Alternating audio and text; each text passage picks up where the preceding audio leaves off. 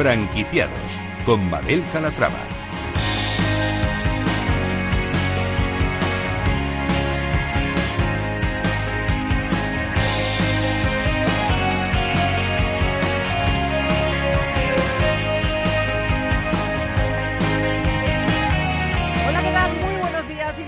Franquiciados. Como cada miércoles abrimos una ventana al mundo de la franquicia. Una ventana a la actualidad por si estos días se están planteando formar parte de esta industria. Si es su caso, presten mucha atención porque hoy les vamos a presentar franquicias de éxito, enseñas innovadoras y también resolveremos todas sus dudas sobre franquicias. Comenzamos.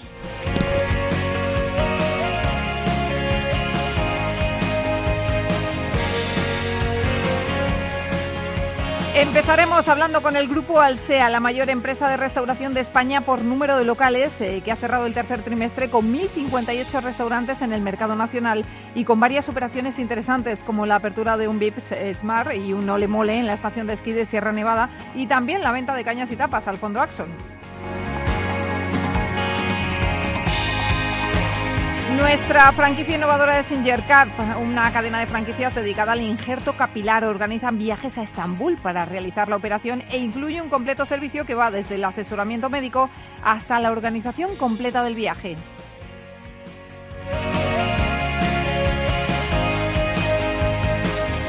Queremos seguir con las buenas costumbres este 2021 y por ello continuaremos recomendándoles títulos que amplíen su biblioteca de empresa. En esta ocasión, María José Bosch vendrá a presentarnos el manual Hablar en Público.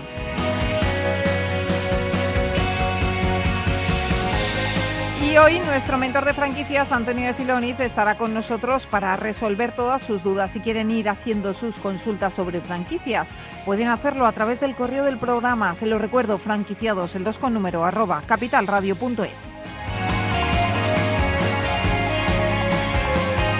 Pues como ven, un programa con muchas propuestas interesantes, así que no se muevan, que arrancamos.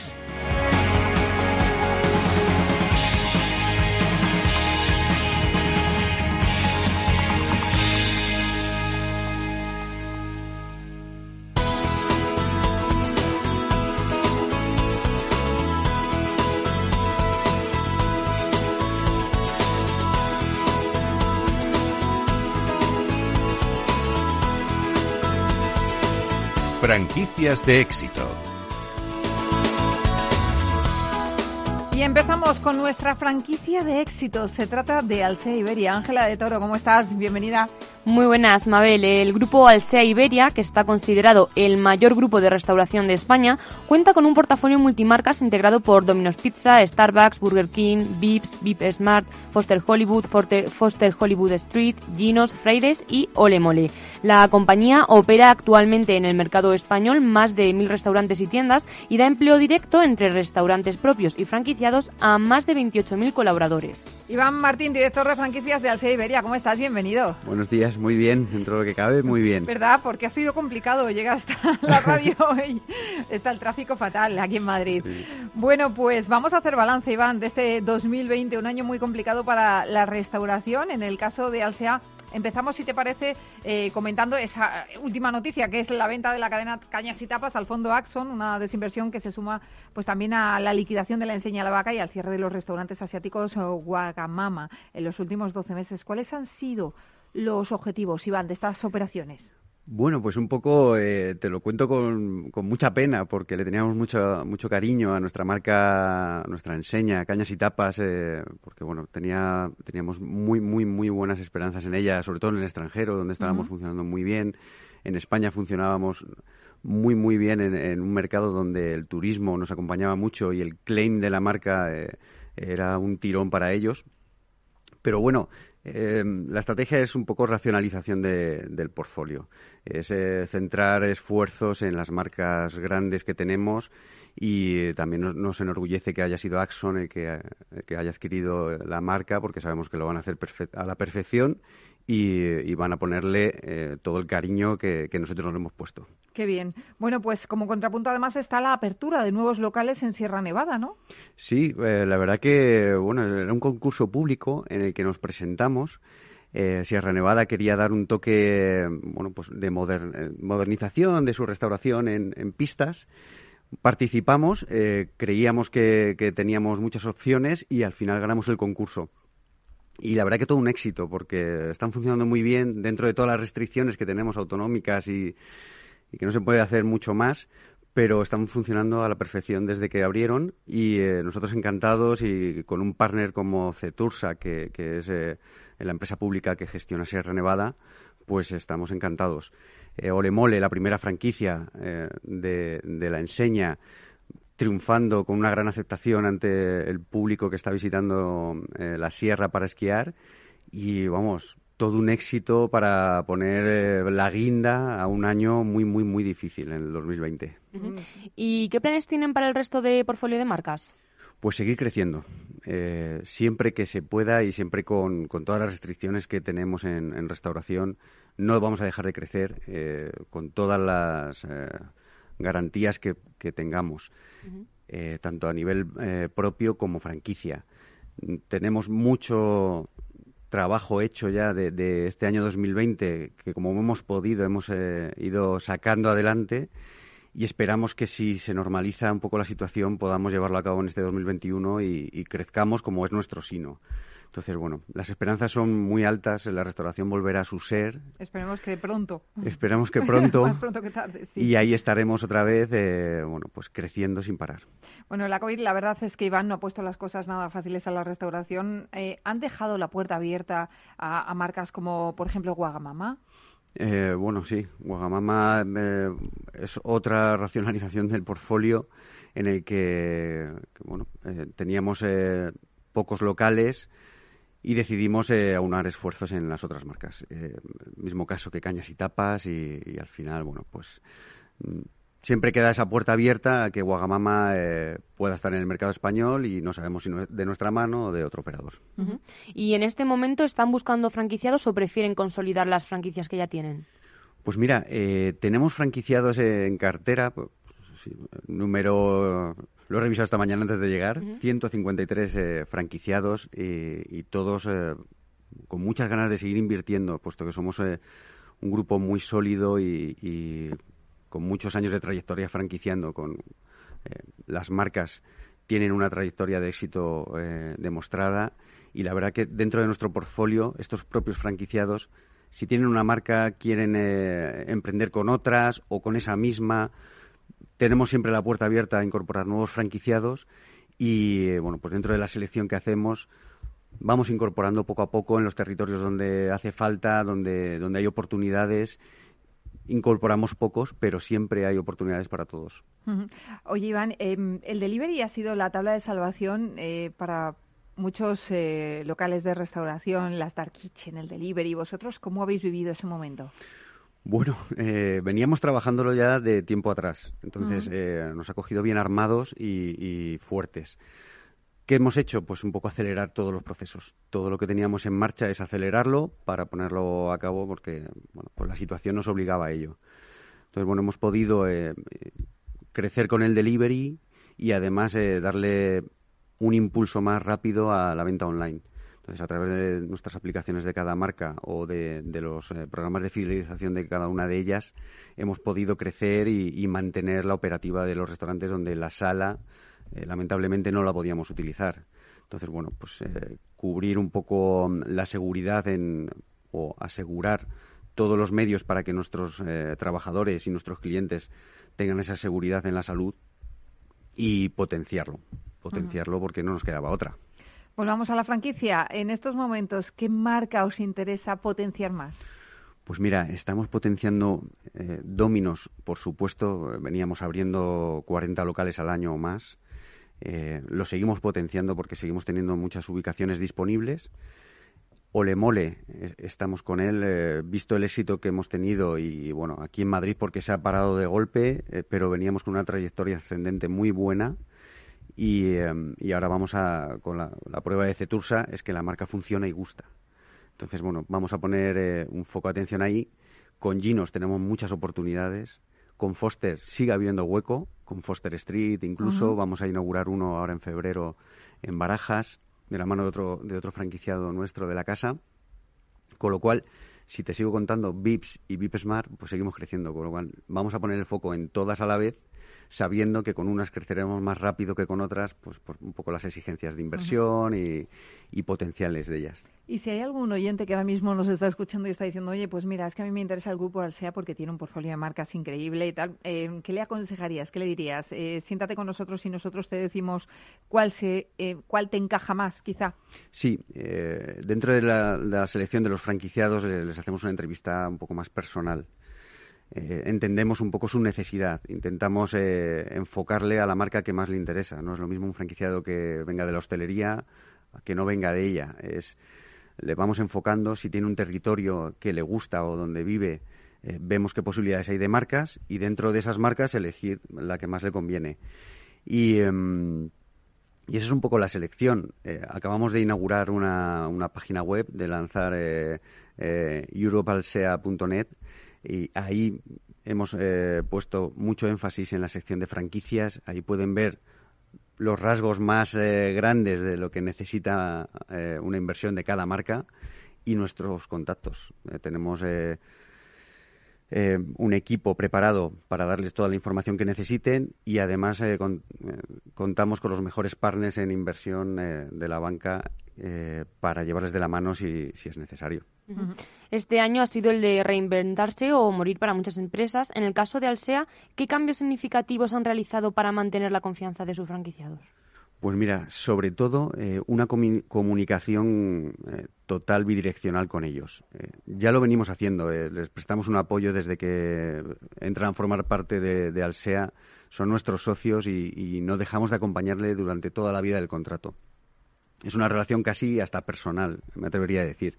Entonces, bueno, pues eh, todas las marcas tienen eh, asesores o consultores de operaciones que les han acompañado durante todo, desde que empezó esta pandemia, igual que venían haciendo antes, pasa que más asiduamente, sobre todo ayudándoles a interpretar eh, y, poner, llevar a cabo todas las medidas de restricción que estaban poniendo en cada autonomía a la restauración y ayudándoles eh, bueno, pues a, salir del paso como, como hemos podido, eh, apoyándoles eh, lo que estábamos haciendo nosotros en los restaurantes propios, transmitiéndoles un poco cómo lo estábamos haciendo por si le, podía venir de ayuda. Así que bueno, sobre todo mucho apoyo y, y mucho, mucha comprensión con ellos. Em, ¿Cuántas franquicias esperáis abrir este año? ¿Habéis hecho números? sí, los números siempre hay que hacerlos. Hay que hacerlos, hay, que, hacerlos. Pero claro, como la que tenemos encima, a ver. Efectivamente. Eh, queremos superar eh, las que abrimos el año pasado. El año pasado en franquicias abrimos 21 franquicias, que, es un número bastante alto para la que, para la que hemos tenido encima. Y este año vamos encaminados a esas 21, eh, pero no nos vamos a quedar ahí. tenemos muchos proyectos y todo depende de la velocidad que, que, coja esta pandemia, que, nos deje ya un poco más tranquilos acelerarán esos proyectos y, seguramente terminemos por encima de, de 20, 25. ¿Y, ¿Y vais a incluir alguna nueva marca en, en el portfolio de Alsea? ¿Estáis en ello o estáis pensando, bueno, vamos a consolidar que de momento estamos bien como estamos? Pues mira, tenemos todas las, eh, todas las orejas bien abiertas y, los ojos eh, pendientes de cómo se mueve el mercado por si surge alguna oportunidad, pero sobre todo estamos centrados en consolidar lo que tenemos. Que mm, bueno, son años complicados. Eh, cada día te desayunas con una noticia nueva de restricciones de, a la hostelería, con lo cual es reforzar lo que tenemos y seguir siendo fuertes en ese sentido ya llegará el tiempo de, invertir en nuevas marcas o crear nuevas. Ahora mismo estamos centrados en, eh, consolidar todo lo que tenemos, que no es poco. Bueno, pues ya hemos tomado el pulso al Iberia. Iván Martín, director de franquicias del grupo, muchísimas gracias por estar con nosotros y nada, que, vayáis a por esas 25 franquicias este año. Muchas gracias a, vosotros y esperemos que sean muchas más de 25 y, y gracias por contar con nosotros. Gracias, Iván. Gracias.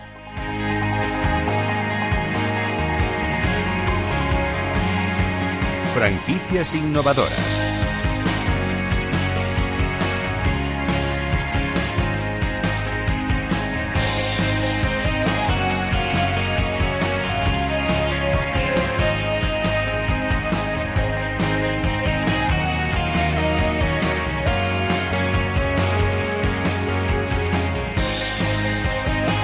Nuestra franquicia innovadora Singer Capa, de cadena de franquicias dedicada al injerto capilar. Así es, se trata de la única franquicia española que organiza viajes a Estambul para realizar la operación e incluye un completo servicio que va desde el asesoramiento médico hasta la organización completa del viaje. Empezaron a franquiciar el año pasado y cuentan con tres centros abiertos. Hoy vamos a conocer más de, cerca su modelo de negocio. Saludamos a Joan Nadal, gerente de Ingercar. Eh, Joan, ¿cómo estás? Bienvenido.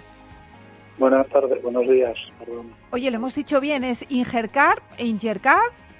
No, es Ingercap. Ingercap, vale, fenomenal. Bueno, pues cuéntanos, eh, Joan, ¿cómo surge la idea de poner en marcha este negocio? Bueno, mira, nosotros, eh, bueno, somos eh, una empresa que venimos del turismo sanitario principalmente, ¿no? Y siempre nos hemos, bueno, hemos hecho la gestión de las personas para intentar buscar una solución médica que sea adecuada para cada uno, ¿no? Empezamos con el tema de la hepatitis, después con el tema del injerto capilar, y bueno, estamos explorando otras posibilidades, pero ahora estamos enfocados principalmente en llevar a gente a Turquía eh, y bueno, de alguna manera que después puedas tener un, soporte aquí en España con pues con acuerdos con médicos que tenemos aquí en España. Los usuarios se desplazan a Turquía para realizarse el trasplante capilar. ¿Por qué elegir Estambul frente a España? Mira, eh, el turismo sanitario es una realidad en el mundo, igual que España es receptor de, del turismo de fertilidad, porque realmente pues es mucho mejor que en otros lugares. En el tema del injerto capilar, pues eh, Turquía lleva muchos años realizando y siendo una referencia a nivel europeo y a nivel mundial, ¿no? Entonces, yo nunca me gusta decir que ni son mejores ni son peores. Yo pienso que um, se puede realizar un injerto capilar bien en muchos lugares, pero Turquía tiene esa experiencia, ese, ese combinar una ciudad como es Estambul que puedes ir a visitarla y además hacerte el injerto capilar, ¿no? Yo creo que ese es el mayor atractivo que puede tener este paquete turístico, ¿no? Leemos en su web que por 2.600 euros es posible lucir pelazo. ¿Qué incluye ese presupuesto? Bueno, el, en los 2.400 lo que se incluye principalmente es todo lo que es recogida del aeropuerto, llevada al hotel, las tres noches de hotel, eh, todas las analíticas previas que son necesarias al injerto, la operación y tres meses de tratamiento incluido, ¿vale? Eh, lo que no incluye es el viaje de, Madrid o de Barcelona a, a Estambul, pero que eso puede estar entre los 250 a 300 euros dependiendo de la época, ¿no? Hay épocas de temporada alta que se puede ir hasta los 500 pero en general nosotros lo que incluimos es todo lo que tiene que ver con la gestión del paciente en Turquía, para que él no se tenga que preocupar nada, tiene una persona que lo va a buscar al aeropuerto, que lo recoge del hotel y lo lleva a la clínica, un traductor, todo lo que tiene que ver en Turquía para que la persona no tenga que preocuparse de nada. Joan, eh, ¿cómo les ha afectado a ustedes la pandemia? Mucho, evidentemente, lógicamente, pues, eh, pues nosotros el año pasado, en 2019, pues debimos estar haciendo unas 600 cirugías y este año pues no habremos llegado a las 200. O sea, evidentemente ha bajado mucho, pero por una cuestión de movilidad, lógicamente, ¿no? Porque durante mucho tiempo, casi cuatro meses, no se podía viajar a, a Turquía. Pero la verdad que nosotros también no solo trabajamos con clientes españoles, sino también mucho americano, mucho francés, mucho inglés, alemán. Entonces, claro, pues eh, ha habido países que han sido más restritos y el español fue uno de ellos en que no se podía no se podía viajar, sobre todo Turquía bloqueó eh, los viajes españoles durante casi cuatro meses. Por eso, evidentemente, pues ha habido una de esto. Ahora últimamente pues ya la gente está viajando sin problemas, se les hace la PCR allí eh, sin tipo de problema, vuelven con la PCR en vigor para que puedan entrar a España sin ningún tipo de problema, o sea que poco a poco vamos recuperando un poco la normalidad. El año pasado además empezaron a franquiciar, ¿no? Sí, pero justamente empezamos a franquiciar en plena, bueno, pues, como aquí se dice, enero, febrero, y ya, pues marzo ya vino el, el, de la explosión, ¿no? Pero bueno, eh, yo creo que todos los proyectos lo que hace la diferencia es cómo se enfrenta uno a las dificultades, ¿no? Si todo fuera fácil, no, no sería no sería dificultoso, ¿no? Pero bueno, la verdad que yo creo, yo creo que en estos momentos lo que es muy importante es, bueno, la pandemia pasará, eh, la referencia, evidentemente España pues también está eh, queriendo ser una referencia a nivel Joan, de Joan, le voy a interrumpir un momentito porque tenemos que irnos a publicidad, pero en nada, enseguida estamos de vuelta y seguimos hablando con usted, ¿de acuerdo? Muy bien, muchas gracias. Hasta ahora.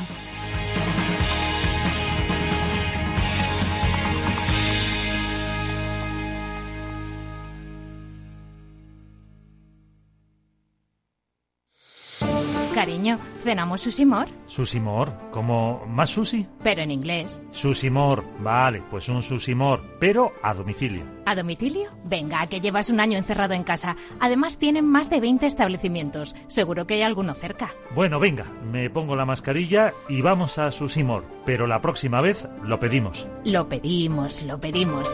www.susimor.com esto es confidencial, no se lo cuentes a nadie. Desde el 1 de diciembre abrimos nuevo concesionario Volvo Viñarás Premium en Illescas, con más de 4.000 metros cuadrados, donde encontrarás toda la gama Volvo de vehículos nuevos, la mejor y más exclusiva selección de Volvo Select y un servicio postventa de última generación. Ven a conocer las mejores instalaciones en señorío de Illescas, carretera Madrid-Toledo, kilómetro 32700. Junto a Airbus y Peugeot. ¿Sabes que Renta 4 Banco ofrece más de 5.000 fondos de inversión? ¿5.000? Yo con una oferta tan amplia no sé ni por dónde empezar. Empieza por Selección 50 nuestros expertos analizan toda la gama seleccionando los 50 fondos con mayor potencial, sus fondos favoritos. Entra en r4.com o acude a tu oficina más cercana e infórmate de nuestra selección 50. Construye tu cartera de fondos fácilmente, como un experto. Renta 4 Banco, tu banco especialista en inversión. ¿Quieres anunciar tu negocio en la radio? Entra en el clubdelaradio.com. La compra es online, pero no os vamos a negar que nos encanta que nos llaméis. El teléfono, olvídate, no te vas a acordar. Entra en el clubdelaradio.com. Tu audio y tu campaña de una forma sencilla y rápida. Contrata anuncios en radio al mejor precio. Elclubdelaradio.com. Capital Radio Madrid 105.7 Disfruta de la mejor cocina gallega en Montes de Galicia. Todo un clásico moderno en el barrio de Salamanca. Disfruta de la variada dieta atlántica, de las mejores carnes y pescados tratados con respeto y transparencia y regados con una de las mejores bodegas de la zona. En grupo, en familia o en pareja, Montes de Galicia te ofrece el espacio perfecto en cada ocasión. Inversión inmobiliaria acompaña al mercado inmobiliario en este nuevo ciclo. Todos los jueves de 10.30 a 13 horas, el inversor encontrará las claves para realizar su mejor inversión. La mañana de los jueves en Capital Radio tomamos el pulso al sector inmobiliario. Noticias, análisis de mercado y debates donde los protagonistas del sector podrán contar en primera persona los retos a los que se enfrenta el ladrillo. Inversión inmobiliaria pone la voz al sector inmobiliario. Aquí en Capital Radio. Horno San Onofre. Somos pasteleros y eso nos gusta. Utilizamos materias primas que nos hacen disfrutar y elaboramos todos nuestros productos de forma artesanal, sin sucedáneos, ni margarinas, ni grasas trans. Sabemos que las cosas buenas son importantes. Con el hashtag buscamos gente dulce. Horno San Onofre, calle San Onofre 3, teléfono 91 532 9060 y calle Hernani 7, teléfono 91 554 3396. También nos encontrarás en el mercado de San Miguel 3 www.pasteleriasanonofre.com. Esto te estás perdiendo si no escuchas a Luis Vicente Muñoz en Capital, La Bolsa y la Vida. Las posiciones cortas lo que son es el buitre que devora el cadáver. El cadáver es anterior, ha muerto antes. No te confundas. Capital, La Bolsa y la Vida, el original.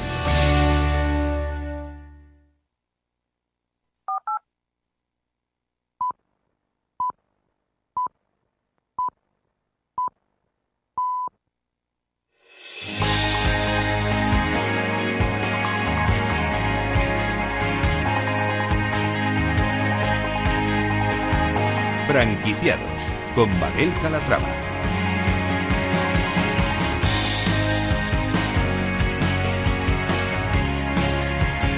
Ya estamos de vuelta aquí en Franquiciados. Estamos hablando antes de la pausa con Joan Nadal, gerente de Ingercap. Eh, estábamos hablando de, clínicas de injerto capilar que te derivan a Turquía, donde puedes realizarte el tratamiento. Y hablábamos con Joan de, la franquicia. Comenzaron a franquiciar el año pasado, pero claro, llegó la pandemia y ahí se quedó la cosa un poco paradita. Pero aún así, contáis eh, con cuántas franquicias abiertas, Joan.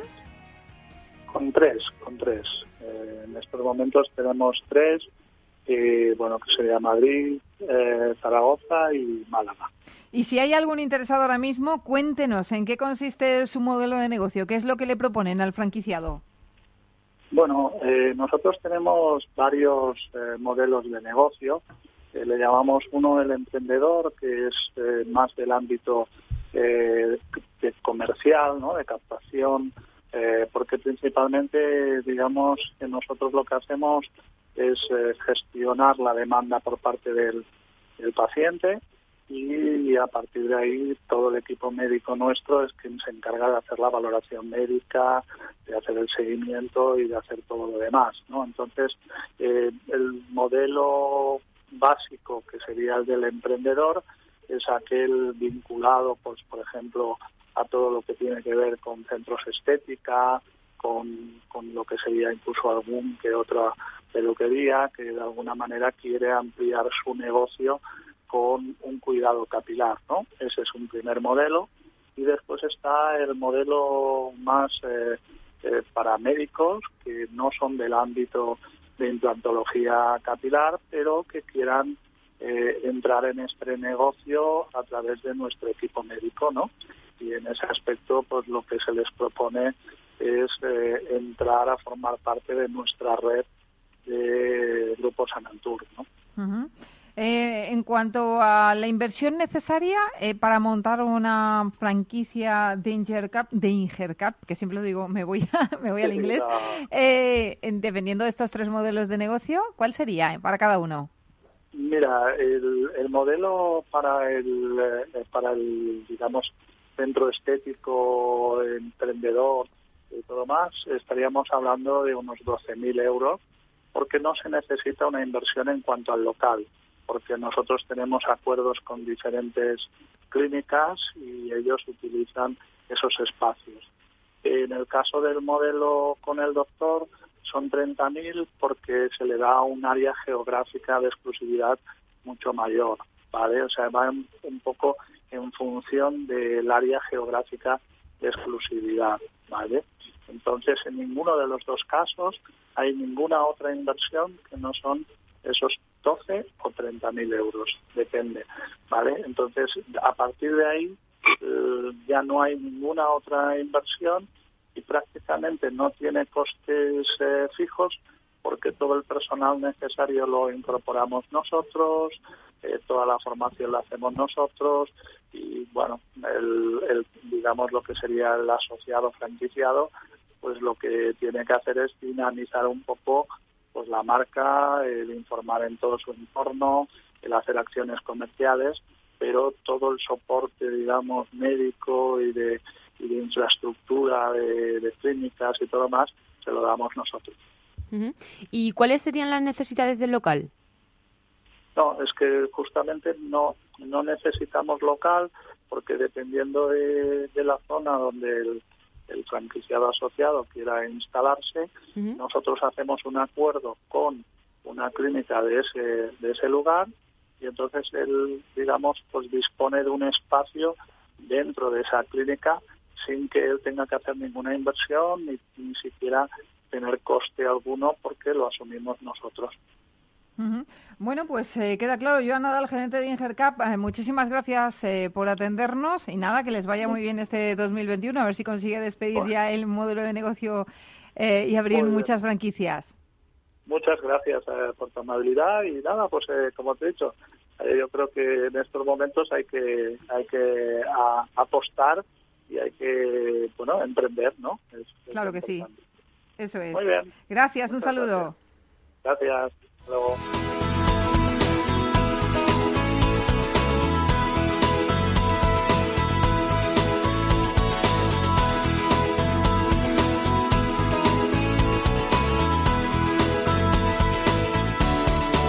Franquiciados. Y seguimos con las buenas costumbres de mostrarles los últimos títulos de economía y empresa y hoy es el turno de hablar en público. Así es, hay quienes piensan que hablar en público es simplemente hablar con soltura, con fluidez, pero en realidad es mucho más que eso. En la actualidad, saber hablar en público es importante a nivel personal, pero más aún a nivel profesional. Y es que el 85% de las profesiones en nuestros días requieren de la palabra como instrumento fundamental de su trabajo, venderse a uno mismo, encontrar empleo, escalar en la empresa, sacar un proyecto empresarial adelante o vender ideas son objetivos dependientes del buen manejo de la oratoria. Por este motivo, María José Bot, comunicadora con más de 20 años de experiencia, ha escrito el guía burros Hablar en público. Se trata de un libro que te ayudará a convertirte en un buen orador, aumentando así tu autoestima y confianza en ti mismo. Además, también disminuirá tus miedos e inseguridades para lograr hablar en público con eficiencia. Saludamos a María José Vos. María José, ¿cómo estás? Eh, buenos días. Muy buenos días, ¿cómo estás, Mabel? Con las ganas que tengo yo de verte y finalmente a través del teléfono. Bueno, imagínate yo que yo diciendo, hoy nos viene al estudio María José Vos y aquí la tenemos Bueno, por teléfono. Lo, lo mismo, lo mismo que yo, pero a- así seguro que tienes la amabilidad de volverme a invitar y te pego un abrazo de primero de año. Venga, claro que sí. Oye, vamos a hablar de tu nuevo libro que recién salido del horno, ¿no? Pues la verdad es que la verdad es que sí, hace eh, apenas unas semanas eh, y a punto ya además de eh, grabar el audiolibro, mm, muy contenta con él, la verdad. Bueno, ¿y qué ventajas María José nos ofrece la habilidad de saber hablar en público? Pues la verdad es que hablar en público ofrece, como bien estabais subrayando, ventajas personales, pero nosotros nos vamos a, a basar fundamentalmente en las ventajas profesionales. Hablar en público eh, significa poder transmitir ideas, poder tener la capacidad de convencer, la capacidad de seducir, la capacidad de persuadir. Y en un programa como el tuyo eh, es la capacidad de poder vender en el mejor de los sentidos, porque la palabra vender, no sé por qué, parece un poco peyorativa, ¿no? Sí, está denostada.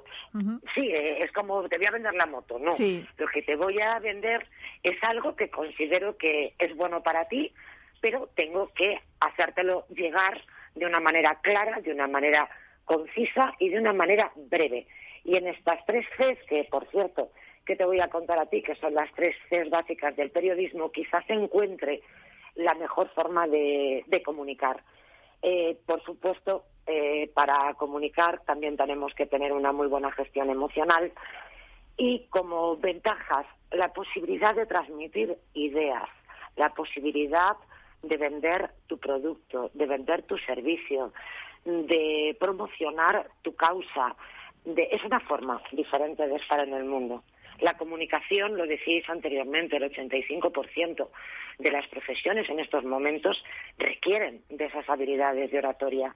Antes no, antes parece que estaba más reducido ¿no? a, nuestro, a nuestro núcleo, a nuestro universo de comunicación y de periodismo, pero en estos momentos cualquier persona que nos esté escuchando, un trabajador por cuenta ajena, no tiene por qué ser un, un empresario que tenga que, en fin, que se está sacando las castañas del fuego con su, con su negocio, sino una persona tendrá más posibilidades, un profesional, de escalar profesionalmente en su empresa si tiene habilidades de oratoria.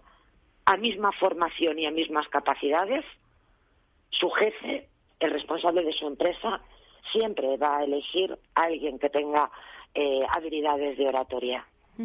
¿Y cuáles son las claves para manejar esta habilidad de oratoria? Las claves eh, fundamentales son una buena dicción, aprender a hablar de manera clara eh, y para eso pues hay que trabajar la articulación, hay que trabajar la dicción, hay que trabajar la velocidad. A veces no sabemos a qué velocidad estamos eh, hablando.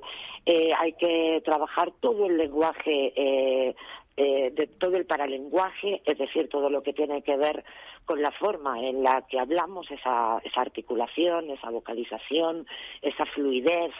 Por otra parte, hay que vencer la pandemia silenciosa, el miedo. ¿Cómo es posible que los españoles seamos de los personajes que somos, mm, estamos más amedrentados ante la oratoria? Eh, está comprobado, según cuentan los expertos, eh, que en unas, por ejemplo, en clases, las personas de nacionalidad distinta a la española, aunque no sepan hablar en público, como que se lanzan más. Y los españoles tenemos una cierta vergüenza. Pues supongo que tenemos un miedo al ridículo espantoso. Hay que vencer el miedo. Para el lenguaje, vencer el, vencer el miedo y para vencer el miedo fundamentalmente pues es darse cuenta que, es lo peor que puede pasar. Claro, eso es. que, preguntarte qué es lo que peor que puede pasar ante una presentación, ante una conferencia, ante una ponencia. Verdaderamente es tan, es tan dramático que es lo peor que pueda suceder. Esa es una pregunta realmente fundamental. Eh, a la hora de hablar en público. Eh, si tú no tienes confianza en ti mismo, si no tienes seguridad en ti mismo, pues lo que vas a trasladar al otro es inseguridad. Y si alguien eh, muestra esa inseguridad, no le vas a comprar. En hablo de venta en términos generales, ¿no? La autoestima, pues también está muy, muy relacionado con nuestras capacidades a la hora de hablar en público y sobre todo el disfrutarlo. Este libro tiene un subtítulo que es disfrutarlo es fácil si sabes cómo. Porque lo que no puede lo que no puede ser es que nos planteemos la oratoria o un o una ponencia una presentación eh, cualquier presentación al público como como un drama. Cuando realmente puede ser pueden ser una hora extraordinaria para disfrutarla. Vencer el miedo naturalmente es es fundamental y ahí pues naturalmente se trabajan con diferentes estrategias, muchas de ellas vinculadas no solamente a la oratoria, sino a habilidades de la inteligencia emocional eh, de las cuales las cuales están muy relacionadas ¿no? y son dependientes en sí mismas de la oratoria. Oye, María José, con el avance de las nuevas tecnologías, con el teletrabajo, eh, nos hemos acostumbrado a comunicarnos a través de, una pantalla. Eh, ¿Ha afectado esto a generar ese miedo de hablar en público? Es que es que se dobla. Tú imagínate que lo que es que es interesantísimo el planteamiento que acabas de hacer, Mabel. La comunicación es la misma, porque al final eh, comunicar es lo mismo. Eh, comunicar es lo mismo hacerlo delante de una persona que delante de un millón de personas. Comunicar es lo mismo hacerlo desde un estrado, desde un escenario, que detrás de una cámara. Pero si sumamos el miedo a hablar en público, el miedo a la oratoria, con todos los condicionantes que hemos planteado, y sumamos el miedo al objetivo, el miedo a la cámara. Ya, es que son dos, factores. claro, entonces eh, hay que trabajar eh, también el vencer ese miedo al objetivo, el estamos en un momento en el que nos comunicamos a través de pantallas, hay que humanizar, es decir, toda la comunicación no verbal, eh, la mirada, el movimiento. Es que si no vamos a terminar siendo robots, Así que también en esta era del teletrabajo, del telestudio y de la televida, creo que es fundamental vencer ese miedo y aprender también esa parte maravillosa que tiene la oratoria, que es humanizar eh, a través también de una, de una pantalla. Ni qué decir la cantidad de negocios que están saliendo adelante gracias a determinados productos que lanzan eh, en vídeo, en vídeo o en podcast. Dos elementos que son audio y visual, fundamental eh, tener esas habilidades de oratoria.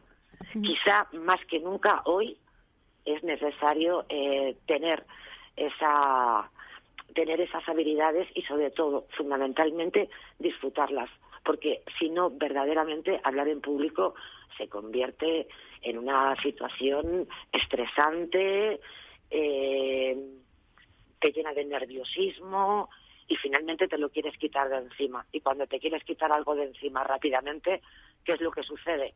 Pues que naturalmente quien te está escuchando está denotando eh, esa necesidad de terminar cuanto antes. Es decir, no te gusta, estás sufriendo, no estás seguro.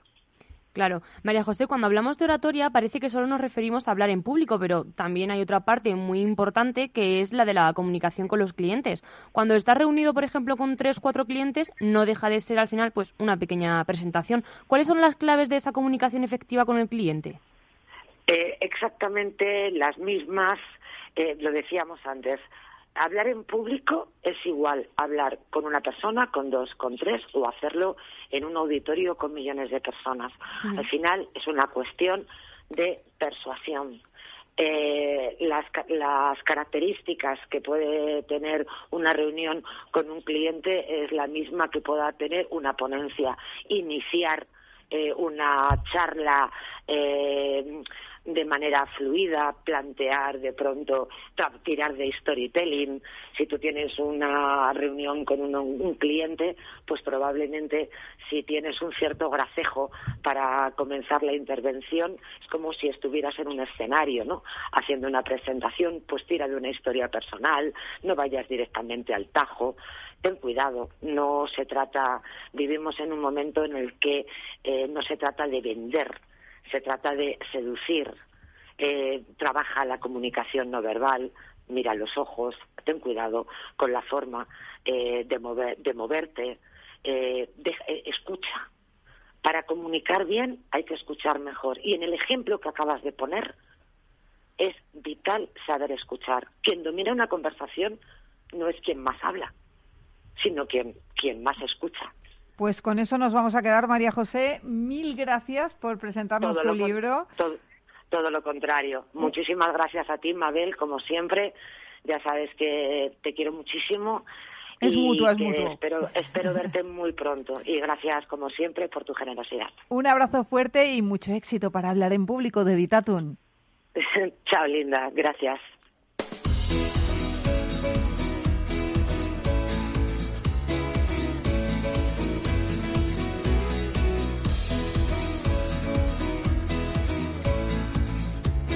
El mentor de franquicias. Ya está aquí de nuevo nuestro mentor de franquicias para responder a todas las dudas que nos han hecho llegar al correo del programa, que les recuerdo es franquiciados, el 2 con número arroba capitalradio.es. Antonio de Siloniz, fundador del grupo de Euricia y primer mentor de franquicias de España. ¿Cómo está? Bienvenido. Hola, buenos días, ¿cómo estáis? Bueno, pues muy bien, aquí mirando por la ventana cómo está lloviendo y preguntándonos qué, nos depara enero, mm, porque después de la que hemos tenido encima, a ver qué es lo que está por llegar. Bueno, bueno, lo primero comprarse el libro ¿eh? para hablar en público. ¿Verdad? claro que sí. Eso en enero yo creo que es una compra obligada. Y por lo demás, enero es eh, un mes estupendo. Todo empieza en enero. Normalmente todo empieza en enero y en septiembre. Parece que la vida mm, y es el momento fundamental que hay que hacer en esta cuesta de enero, pues reinvertirse. No nos queda otra cosa. Entonces, eh, para mí, mm, lo que debemos hacer es crear un objetivo para el año 2021. Eh, pues no sé, eh, para unos será, crear la franquicia, otros mejorar su página web, otro crear su tienda online. en mi caso, por ejemplo, es celebrar nuestro 35 aniversario haciendo descuentos en las franquicias, en eh, ayudando con mentor de franquicias a otras empresas, pues no sé, pero lo más importante de enero es proyectar todo, todo este año que viene. Que no tiene por qué ser todo negativo, que hay que verlo como un reto, claro que sí. Yo, mm, la gente va a decir, y quien lo esté pasando mal va a decir, que siempre parece que el mentor de franquicias está optimista. Eh, de verdad que estoy viendo mucha gente que te dice lo primero del todo, oye, pues mm, eh, las cosas no van como iban, pero bueno, mira, estoy aprendiendo, me estoy adaptando, estoy haciendo una serie de cosas que antes no hacía y yo creo que en el futuro lo voy a recuperar. Yo creo que ese es un poco el, el, el, espíritu que hay que tener. Somos empresarios, quien ha montado un negocio sabe que no somos entre comillas, funcionarios y, y todos, mm, hay vacas mm, flacas y, vacas gordas. Claro que sí. Ahora ha tocado flacas. Pues, aprender de la situación y a crecer, claro que sí. Eh, vamos a ir respondiendo a las preguntas de los oyentes. Eh, Ángel Cabo de Madrid nos dice, tengo una empresa de jardinería con la que me va muy bien y he pensado en franquiciarla. Para ello, enseñaría la profesión a franquiciados y les daría una zona de trabajo. ¿Ve factible franquiciar este tipo de negocios? Bueno, yo creo que, eh, bueno, en principio decirle que sí, que, pero no ha de ser tan limitado. En este, recordemos lo que es el, la base fundamental de la franquicia es el saber hacer y ese saber hacer ha de ser sustancial, eh, reconocido, reconocido o identificado y una parte ha de ser secreta. Cuando digo que no sea tan simple en todo ello, ¿qué quiero decir? Eh, que, que busque un valor real de la aportación que va a hacer él en su franquicia. Si, por ejemplo, él encuentra la fórmula de estar comunicado con sus franquiciados y sus clientes con, la capacidad de riego de cada uno de sus jardines, pues él ya dominará algo que no se está haciendo. O si existe dentro de la central franquiciadora un asesoramiento en el paisajismo, pues ya está dando algo, digamos, de esa parte eh, secreta que es importante de una franquicia. Eh, es, es importante saber que si no dota a la franquicia de esos puntos fundamentales, como he dicho, sustancial, reconocido y secreto, venderá franquicias, pero a los tres días esos franquiciados se irán, se montarán el negocio su- por su cuenta, eh, no pagarán los royalties y, y los clientes los perderán. Entonces, hay que hacer un concepto diferenciado. Y esa es mi opinión, Mabel. Bueno, pues queda, queda claro la opinión del mentor para Ángel Cabo de Madrid con esa empresa de jardinería. Paula López de Sevilla dice, ¿las campañas de marketing y publicidad del franquiciador son efectivas? ¿Es necesario más apoyo e inversión en este tema?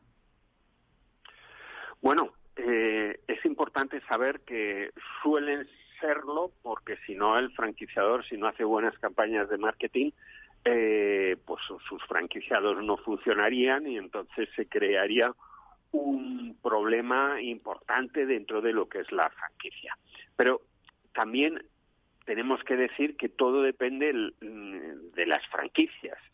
Eh, hay franquicias que, que, que dentro del contrato de, de franquicia introducen lo que son las políticas de marketing en tu zona de exclusividad. Entonces, cuando aparte del marketing que, que ofrece la central franquiciadora, tú tienes cierta maniobrabilidad dentro de tu zona. Y es muy importante también si uno ve que dentro del grupo, eh, dentro de la central franquiciadora, en las políticas de marketing no son las adecuadas y tú como franquiciado lo sientes, únete a dos o tres franquiciados y proponer crear dentro de la franquicia un staff de franquiciados para ayudar, no, digamos, mm, con un cierto carácter consultivo al franquiciador a reorientar sus políticas de marketing y publicidad, porque no siempre el franquiciado eh, el franquiciador pierde un poco la digamos el día a día del cliente. Entonces es muy importante que los franquiciados si ven que no es la idea, pues ayuden al franquiciador también. y, y normalmente el franquiciador pues mm, le suele dar la, la- la razón y suelen crear este este digamos departamento externo que puede ayudar en, en las ideas de marketing y publicidad. Vamos con María Cuevas de Madrid. Dice, aparte de la inversión necesaria, ¿debo reunir unas condiciones especiales para ser franquiciado de una marca? Mm, Bueno, sí, sí, sí, hay que reunir condiciones. Eh, yo siempre digo que la primera de ellas es la ilusión. Eh, y esa ilusión, que es muy importante, se concreta en capacidad de trabajo, una motivación elevada, perseverancia y tenacidad, luego eh, tener una estabilidad emocional, tener liderazgo, lealtad, organización, donde gentes, eh, la capacidad de trabajar en equipo, honradez y moralidad, flexibilidad y sobre todo que hay veces que uno se mete en franquicias, apoyo familiar. Tienes que tener una mujer que te apoye o un marido que te apoye y que sepan que, que esto es un barco, un, barco de todos.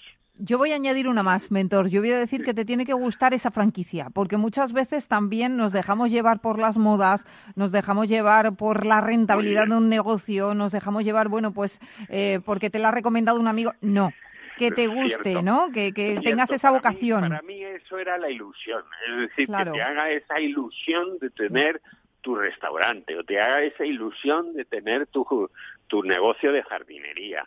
Entonces creo que es importantísimo, como bien dices, que, que poner esa ilusión mm, pie a tierra y desde ese punto de vista decir, oye, mm, no va a ser todo fácil. El franquiciador y hay que tener esa flexibilidad y esos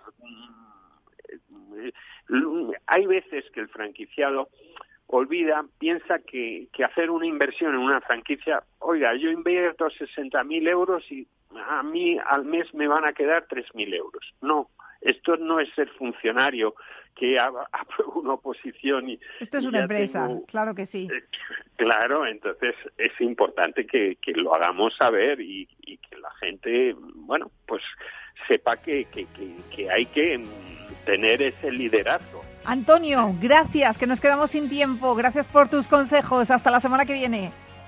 Adiós.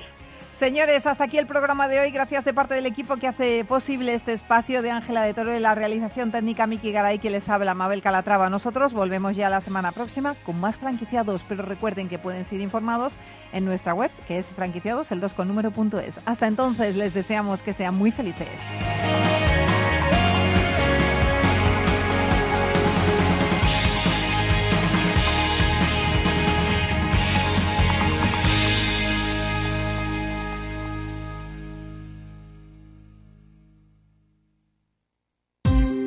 Ya no estamos en la era de la información, estamos en la era de la gestión de los datos y de la inteligencia artificial.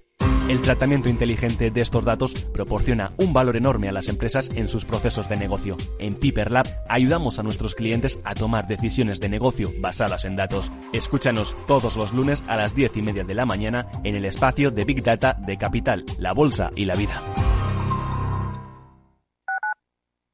Tu radio en Madrid 105.7, Capital Radio. Memorízalo en tu coche.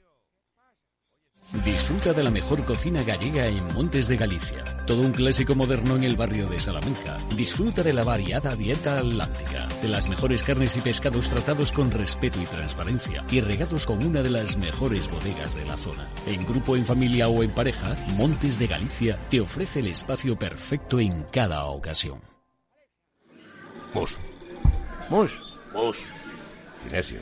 Te toca, Sinesio. ¿Qué pasa? Oye, Sinesio, no, ¿qué, ¿qué te pasa a ti? Que te veo muy onnubilado, que no te veía yo así de ausente desde que te prometiste con la maruja. Si es que tengo un aparato que me resuelve todas las dudas, estoy a la última en los mercados. Anda, mira, ya está Sinesio con sus inventos. Sinesio el ingeniero. Atiende, Paco, mira lo que he descubierto. Alexa, Ponme Capital Radio, maja. Te damos la bienvenida a Capital Radio. Puedes escuchar la señal en directo o nuestros mejores audios en formato podcast. Directo o podcast. ¿Qué quieres escuchar? Ponme los podcasts, Alexa. Has elegido podcast. Vas a escuchar las noticias de Capital Radio. Con esto, Paco, vamos a echar el órdago con los mercados. Natural. En el restaurante Gaztelubides somos rigurosos con la selección del producto para crear recetas imaginativas que acompañamos de una bodega generosa y brillante y de nuestra magnífica terraza durante todo el año.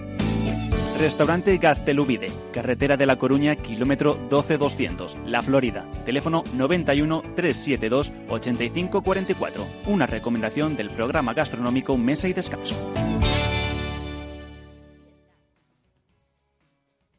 Para personas inquietas, Capital Radio.